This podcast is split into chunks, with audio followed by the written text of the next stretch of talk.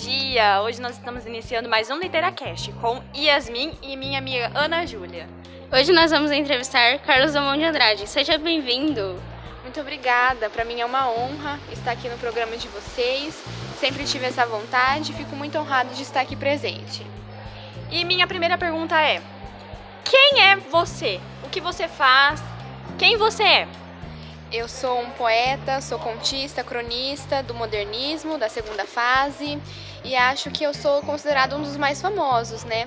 É, eu nasci em 1902 em Itabira do Mato, do Mato Dentro, Minas, e eu sou filho de fazendeiros. E quando começou o seu interesse em, em literatura? Então, acho que desde quando eu era pequena eu tinha interesse, sabe? Então esse amor que eu tenho por literatura não é de hoje. Qual a sua formação? Em 1918, eu fui para o Rio de Janeiro. Eu estudei em um colégio internato jesuíta, que era o Colégio Anchieta. Mas aí eu fui expulso por discutir com um professor de português.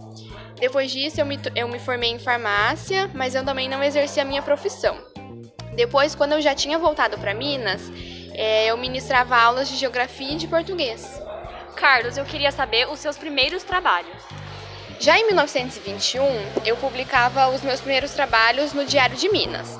Em 1926, eu me tornei redator-chefe do diário. Em 1930, eu publiquei meu primeiro livro, o Alguma Poesia. E, e esse primeiro livro, livro foi polêmico, mas por quê?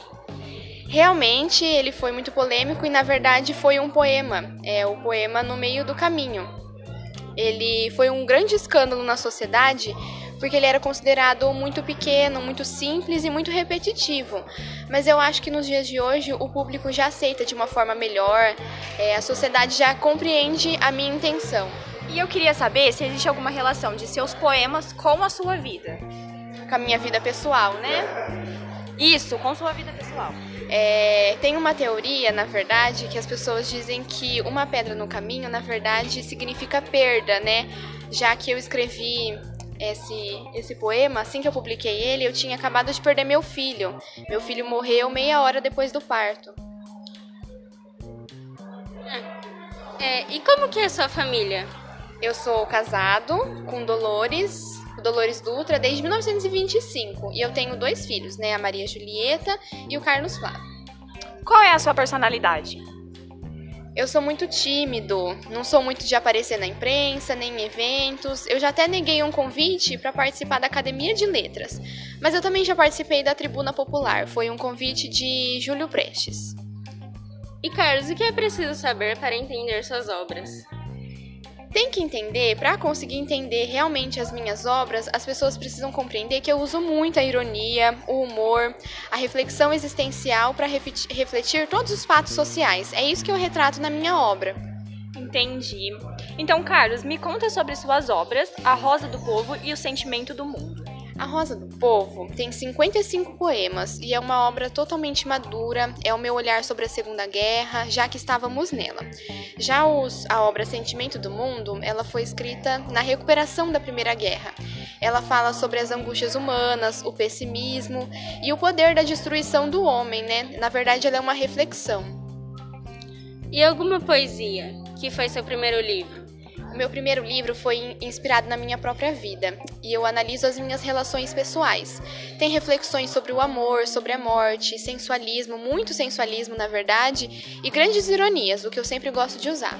Então, Carlos, nós estamos chegando na última pergunta e é a seguinte: me conta um pouco sobre a sua obra Amor Natural. Amor Natural é uma obra muito polêmica, realmente, e ela é mais despojada, é repleto de vida, de sensualidade. Eu retrato bem essa sensualidade das pessoas mesmo, é, chega até a ser um pouco vulgar.